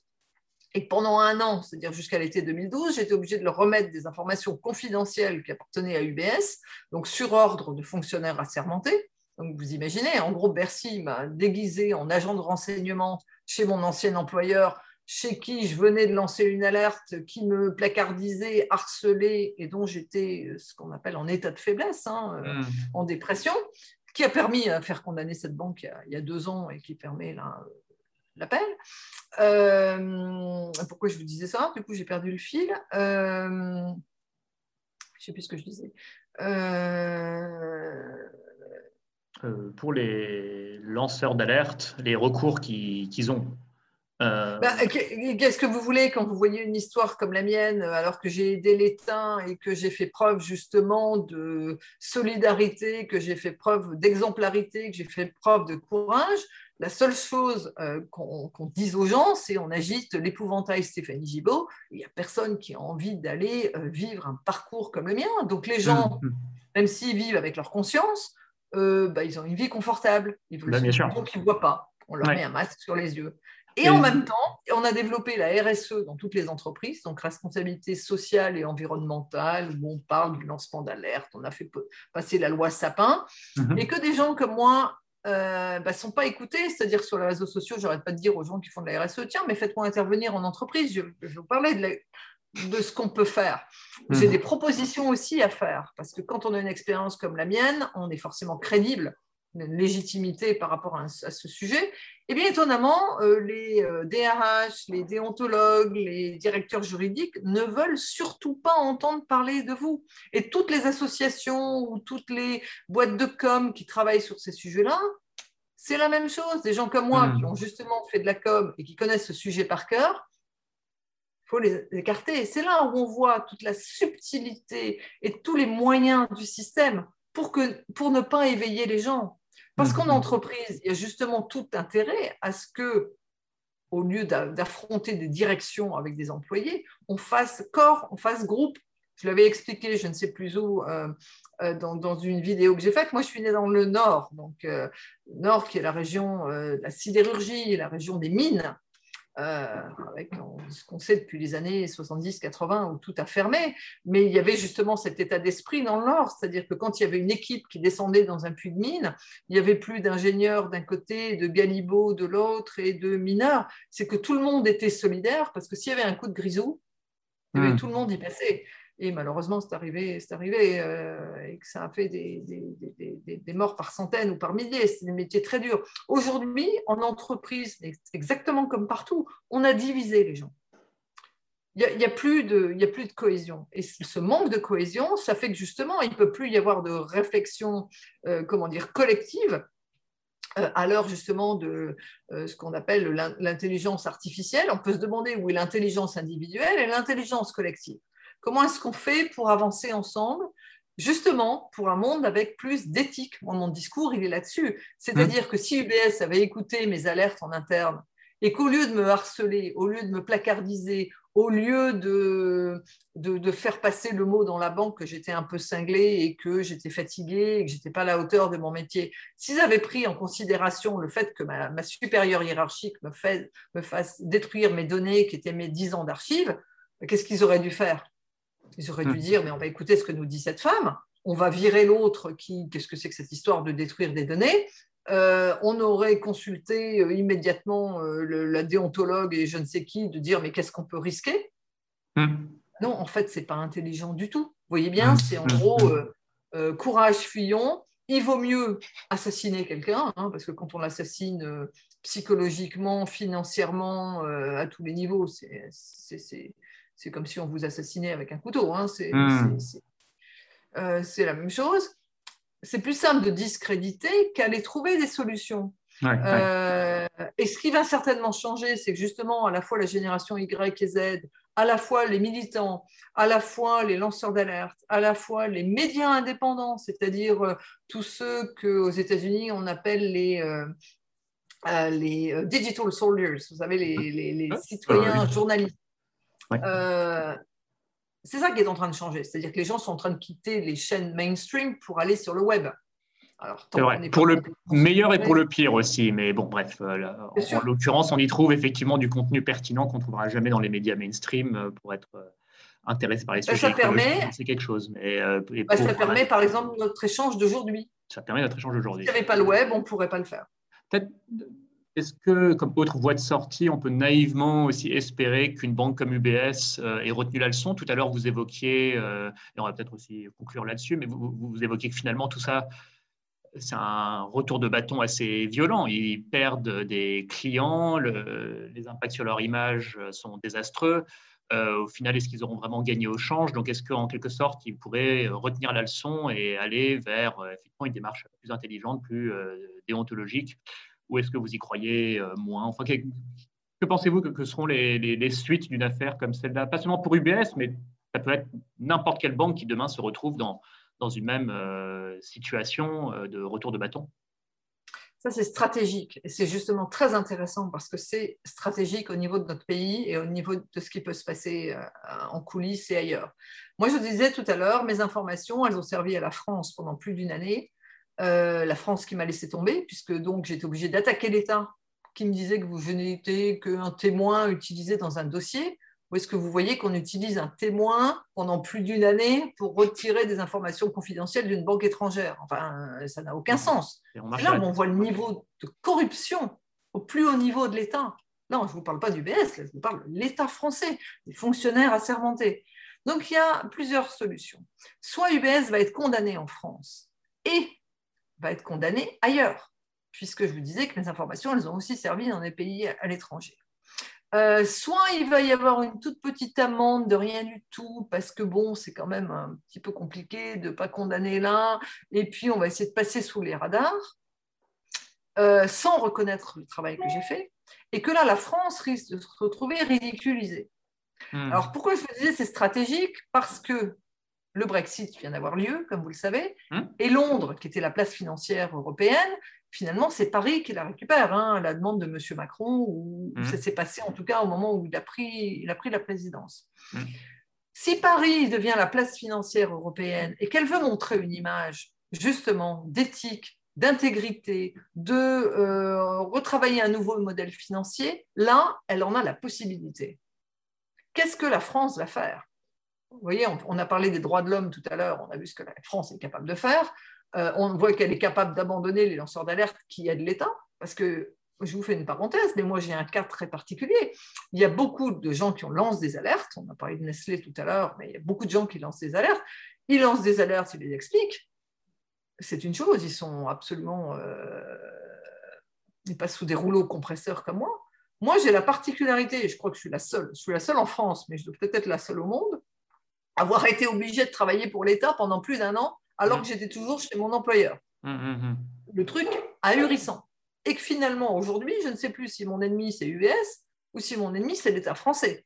Parce que l'État français, s'il était vraiment un État de droit et un État qui protège les lanceurs d'alerte et qui protège les aviseurs de ce services fiscaux, euh, la France aurait dû me rétribuer à hauteur de mes informations et je ne serais pas à vivre un calvaire où j'ai je suis au minima sociaux, vous imaginez ce que je vous dis mmh. Minima sociaux depuis euh, juillet 2014. Mmh. C'est-à-dire que là, je vais commencer ma, huitième ou ma septième année à 450 ou 500 euros par mois. Ça veut dire que ça m'a viré de mon appartement, ça m'a viré de la garde de mes enfants, ça m'a viré de toute la vie possible et imaginable, puisque comme en même temps le marché de l'emploi est fermé, parce que c'est une histoire tellement importante qui tient tous les autres. N'oubliez pas que tous les clients du BS en France, ce sont les patrons des entreprises. Ce sont les grandes familles françaises qui sont à la tête des entreprises. Euh, donc, euh, par définition, on ne va pas aller embaucher quelqu'un qui dénonce euh, les, les privilèges, entre guillemets, que les mmh. gens pourraient avoir. Il n'y a pas un chasseur de tête, il n'y a, pas un, il a pas un cabinet de recrutement, il n'y a pas une entreprise qui veut de, quelqu'un comme Entre guillemets, ça fait tâche sur un CV, même si c'est une belle tâche. Mais, enfin, non, mais on peut imaginer que du côté de l'employeur, il soit réticent à ça. Bah, ça veut bien dire que l'éthique en entreprise, c'est du hmm. pipeau total, bah excusez-moi l'expression. Ça veut bien dire que personne n'a envie justement que la France se redresse avec des véritables valeurs qui étaient les hmm. valeurs de notre République, de notre démocratie. Donc c'est pour ça que c'est un problème très important dont tous les citoyens doivent s'emparer. C'est un problème, c'est un problème politique bien évidemment, de quel type de monde on veut, quel type de monde on veut laisser aux générations futures, avec justement cette prédation financière à la fois sur les citoyens mais comme vous le disiez aussi sur les, sur les euh, denrées alimentaires et sur l'eau, et peut-être sur l'air demain matin, euh, on ne se pose pas les bonnes questions. C'est toujours la même chose. On va sur les conséquences en faisant pleurer les gens et en leur faisant peur. Attention, au secours. On voit avec hmm. le virus, là, en ce moment, attention, au secours. Euh, mais on ne va pas à la cause des causes. Donc, les, les, banques, effectivement, il y a cette histoire de mentir sur les taux de change avec les Libor. Alors, c'est le Libor, mais il y a eu le, il y a l'équivalent à Hong Kong qui s'appelle le, le e-bor, il y a eu l'équivalent, je ne sais pas quoi, qui s'appelle c'est toutes les le RIBOR, euh, voilà. Le RIBOR, etc. Il y a l'évasion fiscale en bande organisée. Il y a aussi le fait que les banques, il y a quand même des articles qui sortent là-dessus euh, depuis 2008, euh, qui expliquent qu'il y a des banques qui récupèrent beaucoup de cash alors, c'est peut-être un peu plus problématique en Europe qu'ailleurs, mais en tout cas, elles sont capables de récupérer beaucoup de cash des trafics de drogue, des trafics d'armes, des trafics, et qui réintègrent cet argent dans, alors, ça c'est du noircissement d'argent qui devient du dégrisement et qui après devient blanc. Euh, donc, à partir du moment où les banques sont plus importantes que nos États, bah, il ne peut rien se passer. Enfin, il ne peut rien se passer comme changement. Ce qu'il faut, c'est aller vers des banques euh, euh, au, niveau, au, niveau de la ville, au niveau de la, du département, au niveau de la région, c'est-à-dire que ce soit des banques qui, d'un côté, prêtent de l'argent aux TPME, mmh. qu'elles puissent euh, investir et embaucher, et puis de l'autre, qui puissent gérer vos économies à vous en tant que particulier. C'est arrêter d'avoir ces mastodontes avec 300 000, 500 000 collaborateurs qui s'échangent des informations à la nanoseconde entre... Euh, on a oublié de mentionner, euh, j'espère qu'il est clair qu'on n'est pas en train de condamner tous les banquiers, mettre tout le monde dans le même sac, enfin dire le, la finance est un métier noble. Euh, qui sert aux, gens, aux entrepreneurs à se financer, qui permet de financer un crédit immobilier et d'accéder à la propriété. C'est un, métier qui existera de, de, temps, qui est noble. Là, on dénonce des, euh, pas seulement des dérives aussi, mais une excroissance de ce secteur euh, qui croît, mais beaucoup plus vite que l'économie réelle qu'elle est supposée soutenir. Donc, à un moment, ça, ça doit quand même faire tilt dans l'esprit. Est-ce que c'est normal qu'un secteur s'enrichisse autant? Avec des taux de croissance sans commune mesure avec la, croissance de l'économie réelle. Ça, c'est un, vrai euh, sujet au profit d'une euh, minorité de plus en plus petite. Bah, ce qui se passe, allez discuter avec votre propre banquier, c'est ce qu'on peut dire aux, gens qui nous écoutent, ou, vous. Hein. Allez voir demain votre conseiller qui gère votre, je sais pas moi, votre PEA, votre CEL, votre compte, votre crédit sur votre maison, etc et qu'en fait, ces gens-là, euh, ils ont euh, la même problématique que tous les citoyens, c'est-à-dire qu'ils ne comprennent pas non plus. Ils hein sont au bout du rouleau. On leur demande de. Je crois qu'en banque de réseau, les, les, les, banquiers gèrent 2500 clients. C'est à peu près ça. Hein. Ah demander, bah, à vos banquiers. C'est-à-dire que les mecs, ils courent dans tous les sens avec des procédures qui sont de plus en plus compliquées. et de plus en plus nombreuses. On est hmm. dans un monde comme ça. Hein. Tout est de, tout est des. Vous savez, comme vous, quand vous achetez une maison, vous avez un crédit et derrière vous avez 25 pages écrites en toute petite en toutes petites lettres, euh, au cas où il y aura, que personne ne lit. Enfin, c'est des trucs absolument abominables qui sont créés par des, par des avocats, hein, par des professions juridiques, pour couvrir les banques, etc. Donc, quand vous discutez avec votre banquier qui gère 2500 ou 3000 clients pour des, des broutilles, mais qui sont les problématiques des gens au quotidien, ils sont aussi complètement déconnectés de ce qu'on est en train de raconter. Quand je, moi, j'ai bien un banquier, comme tout le monde, ça fait 10 ans que je raconte mon histoire et à chaque fois, on me dit, mais de quoi vous parlez, Madame Gibault Mais c'est pas possible. Mmh. Parce qu'ils sont mmh. aussi, c'est ce que je vous disais tout à l'heure, tout est compartimenté. Donc, on ne sait pas ce que fait le voisin, on ne sait pas ce que fait finalement l'entreprise. Vous avez des objectifs. Et en tant que salarié, même si vous êtes banquier dans, une banque, vous avez des objectifs à remplir par rapport à votre mission. Mmh. Donc, pendant que vous êtes occupé là-dessus, vous vous occupez pas du problème sismique, de si c'est plus important que l'État, de si on a des filiales dans les paradis fiscaux. Évidemment.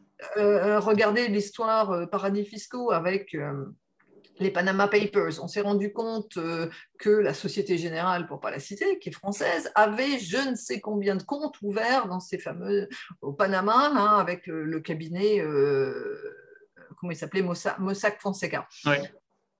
Est-ce que la Société Générale a fermé ses, euh, filiales dans les paradis fiscaux? Bien hmm. sûr que non. Pourquoi? Est-ce que la BNP Paribas, qui en avait je ne sais pas combien, je crois que c'est 150 filiales dans les paradis fiscaux, les a fermées? Bien sûr que non. Hmm. Pourquoi? hmm.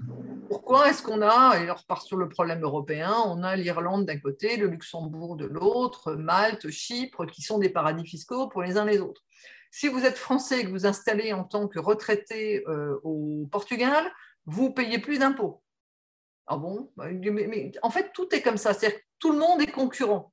Donc, les, citoyens sont concurrents les uns des autres, les pays sont concurrents les uns des autres, euh, et qu'il faut se reposer la vraie question de pourquoi on n'a pas notre monnaie, par exemple. Euh, donc, comme ce n'est pas notre monnaie, c'est la monnaie de l'Europe, eh ben, c'est l'Europe qui décide. Donc, qu'est-ce qu'on a comme euh, incidence? Enfin, Comment on peut faire en sorte qu'on vive un peu mieux, sachant qu'on n'a pas les mêmes niveaux de vie dans des pays dans un pays que dans l'autre, euh, sachant que les règles sont différentes dans un pays et dans l'autre. Alors, il faudrait réduire, au au niveau international, passer au niveau national et au niveau local. En fait, c'est ça, il faut réinverser la pyramide. Vous voyez, la pyramide dont je vous parlais tout à l'heure, avec euh, les puissants d'un côté et puis tout le peuple qui finalement est très divisé. Hein. Ils sont arrangés depuis 40 ans pour qu'on soit les uns contre les autres, à penser que l'ennemi, c'est le voisin qui galère aussi à élever ses enfants. Euh, ça évite aux gens de penser où sont les véritables problèmes. Alors, il va falloir inverser le truc. C'est pour ça que c'est une énergie. Euh, une énergie, une énergie incroyable, parce que s'il si, n'y a pas une prise de conscience par des médias indépendants ou par des, gens comme vous qui font ce type d'émissions, euh, bah, la problématique, c'est qu'effectivement, l'eau, elle risque d'être privatisée partout dans le monde, euh, voire l'air, euh, et qu'il bah, va y avoir de plus en plus de précarité, de plus en plus de chômage, de plus en plus de pauvreté, qui vont inévitablement engendrer plus de violence.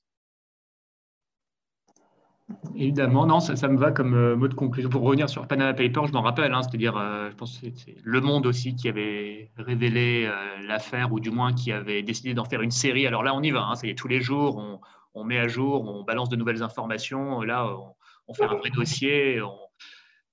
mais voilà, comme dans beaucoup d'autres cas, ça, après, ça commence à traîner en longueur. les lecteurs commencent à passer à autre chose, y compris moi, hein, essayer de suivre. Et puis, voilà, au bout d'un moment, la pression redescend et comme vous le dites, euh, finalement, la BNP euh, Général garde leurs filiales dans ces paradis euh, donc non, mais je pense que vous donnez beaucoup de voies de, de sortie et aussi des voies d'espoir hein, en termes d'éveil des gens et ce qu'on peut faire.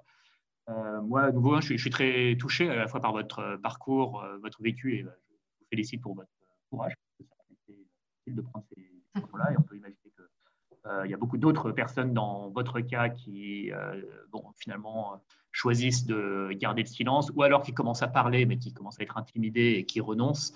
Euh, donc, félicitations aussi pour être allé jusqu'au bout, sachant que l'affaire est loin d'être terminée encore. Hein, donc, le, procès est encore en cours. Oui, hélas, justement, hein, c'est pas normal que des procès prennent 20 ans. vous voyez, c'est juste pas normal. pendant ce temps-là, de toute façon, vous, votre vie est en suspens. Bah et puis, ben, on vit aussi de l'indifférence des gens. Comme vous disiez, par exemple, l'histoire des, Panama Papers qui ont fait la une des journaux. Demandez dans la rue aux gens, euh, mais quand vous avez entendu parler des Panama Papers, est-ce que vous savez qui sont les Français qui avaient leur compte? Même pas, je, je et moi, je donne des conférences. Et qu'en mm. fait, les gens, je leur dis, mais pourquoi ça ne vous intéresse pas? Ouais, non. Et en fait, cette question-là, elle les choque un peu. En mm. gros, c'est d'un côté, ben, pourquoi ça m'intéresserait? Puis de l'autre côté, c'est, mais qu'est-ce qu'elle raconte? Et donc, en fait, je leur dis, mais vous cherchez, par exemple, il y a une page Wikipédia sur les Panama Papers où vous avez les Français qui mhm. avaient leur compte euh, Panama Papers. On peut inviter les gens à le faire. Mais on a, on a eu complètement faux avec tout ça. C'est-à-dire qu'il y a eu les Football Leaks on se disait, mais les footballistes, ça va vider les stades de foot, puisque les gens qui vont au foot, en règle générale, sont des gens de la classe moyenne euh, qui sont obligés de se serrer la ceinture. Moi, je l'ai vu quand je travaillais dans le football, hein, euh, où c'est la, soirée euh, de la soirée familiale, ou en tout cas le père et les fils, ou, en tout cas une bande de copains. C'est même s'il y a des femmes qui vont, qui vont, qui vont voir les matchs, heureusement. mais en fait, ça va pas vider du tout les stades de foot parce que les gens, c'est leur passion, c'est là où ils ont justement leur moment de récréation euh, dans une vie qui est très stressante et une vie qui est très dure. Euh, donc, quelque part, si euh, tel joueur de foot échappe le fisc ou si tel intermédiaire de foot s'en est mis plein les poches et a mis cet argent dans les paradis fiscaux, ou si on a acheté un joueur 2 millions, on le vend 200 millions et que l'argent s'évapore, hum, hum, les gens, hum, c'est trop lourd pour eux, c'est trop, trop lourd. C'est vrai, c'est écrasant, bien sûr. Eh bien oui, c'est pour ça que des gens comme moi, j'ai la tête que j'ai. Enfin, quand, je, me regarde dans une glace, vous voulez, je me dis, mais c'est juste pas possible. C'est-à-dire qu'en 15 ans, j'ai pris 100 ans. C'est tellement mmh. lourd, c'est tellement oppressant. Et puis moi, en plus, je prends toutes les histoires des autres. bah, écoutez, euh, prenez ma vie, vous allez voir la difficulté de ce que c'est, justement, d'être complètement à la fois isolé, d'être euh, euh, d'être sans boulot, sans projet, sans argent, sans amis, sans tout ce qui fait une vie. Non, non, je voulais dire, vous, êtes dur avec vous-même sur le fait d'avoir pris 100 ans, c'est ça que je voulais dire. Euh, euh, physiquement, je le vois aussi, hein, des problèmes de santé qui commencent à arriver alors que, euh, alors que j'étais quelqu'un qui allait bien. Enfin, hmm. c'est trop, trop lourd à porter ça. C'est pour ça que le signe que donne la société, c'est surtout soyez pas lanceur d'alerte. Comme je vous disais tout à l'heure, est-ce qu'on est veut une société avec de plus en plus de gens qui se lèvent? Vous voyez, derrière moi, il y a, la, il y a je ne sais pas si vous voyez là, il y a Snowden, Assange et Manning, c'est-à-dire que ah les statues euh, du, euh, du, de l'artiste italien Davide Dormino. Et la chaise vide, c'est pour que les gens se lèvent euh, et le courage de dire la vérité, c'est-à-dire que et une vision avec une autre perspective. Et ces statues sont itinérantes pour justement, elles sont, elles sont, elles, sont là pour libérer la parole et pour montrer mhm. la, la voix de la parole. Ben oui, mais c'est compliqué pour les citoyens. Quand on voit des situations comme on est, là, vous voyez, il y en a un qui est en exil à Moscou depuis 2013, on lui a refusé l'asile, l'autre est en prison, le troisième Manning a fait deux fois de la prison, hmm. condamné à 35 ans. Euh, moi, je ne suis pas en prison, Yasmine Motarjemi n'est pas en prison, il y a d'autres lanceurs d'alerte qui ne sont pas en prison, mais de toute façon, on est privé finalement des droits à chacun d'accéder au marché de l'emploi alors qu'on était compétent et passionné de nos métiers et en plus on est intègre et honnête. On a des procès qui n'en terminent pas, où hmm. la justice est tellement bien foutue qu'on nous fait gagner nos procès, mais qu'on n'a aucun dommage et intérêt. Donc en gros, hmm. ça veut dire, bah, vous voyez, euh, il n'y a aucune considération. Euh, où les multinationales s'en sortent quand même très bien, parce que justement, les cours de bourse qui, UBS, son cours de bourse a décroché quand les 4,5 milliards ont été annoncés, et finalement derrière, euh, on réouvre d'autres marchés, on s'arrange. C'est vraiment, euh, vous savez, c'est à la fois le Monopoly auquel on jouait quand on était enfant, quand on a le temps, vous voyez, et puis en même temps, c'est euh, pour... la, cour des copains, quoi. Peut-être une, question un peu bateau, mais euh, à laquelle vous aurez, je pense, une réponse intéressante. Et après tout ça, pour, conclure, est-ce que finalement vous avez vous regrettez euh, d'avoir euh, lancé l'alerte ou est-ce que au contraire, bah, vous, regardez en arrière et vous faites c'était bah, évidemment la bonne chose à faire? Écoutez, moi je porte surtout énormément de souffrance à cause d'une cruauté inouïe à tous les niveaux, donc c'est très compliqué vous avez une histoire avec votre conscience qui fait que bien évidemment, euh, moi si j'ai fait ça, c'est parce que j'avais juste une trouille, c'est que je parte à 6 heures le matin avec les menottes devant mes enfants en pyjama. Puis finalement, bah, cette histoire, elle m'a séparée de mes enfants. alors, vous voyez, c'est. Moi, je préférerais plus être vivante hein, depuis 15 ans. La vraie, la vraie réponse, elle est là. C'est-à-dire justement, si on était dans un pays du tiers-monde où ce qui peut être une dictature, on dirait en gros, bah, c'est un peu normal. Mais comment est-ce qu'en France on fait pour accepter des situations comme celle-là D'une cruauté inouïe quand vous êtes une femme, que vous avez des enfants seuls, que l'inspection du travail vous dit on est là pour vous protéger, euh, que vous êtes dans un monde où vous avez travaillé pendant 26 ans avec euh, beaucoup de, de passion et qu'il n'y a plus personne qui veuille vous embaucher que les citoyens finalement se détournent complètement de ces sujets-là parce que ça leur fait peur et que c'est trop lourd, hum, ben, hum. c'est compliqué. C'est-à-dire que la seule personne avec qui vous vivez, c'est vous-même et que ben, vous, ce que je dis, c'est la tête que j'ai, c'est-à-dire qu'au quotidien, vous vous dites, mais moi je préférerais être mort que vivant. Quoi. Enfin, hum. ça sert à rien de vivre pour souffrir autant.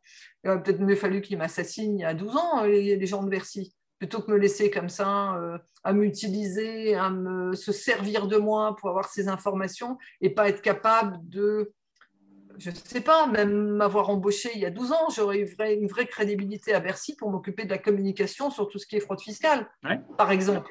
le fait qu'on vous laisse mourir comme ça, alors on mettra une plaque de rue à mon nom euh, une fois que je serai morte pour dire, voyez, c'est très bien. Ça, on sait le faire en France. Hein. Vous voyez, les, les, résistants étaient les premiers à être euh, dénoncés, à être torturés, envoyés dans les camps de la mort. Et après, ce qu'on fait, c'est qu'on met les, plaques de rue au nom des gens. On est dans un monde où l'histoire se répète, malheureusement.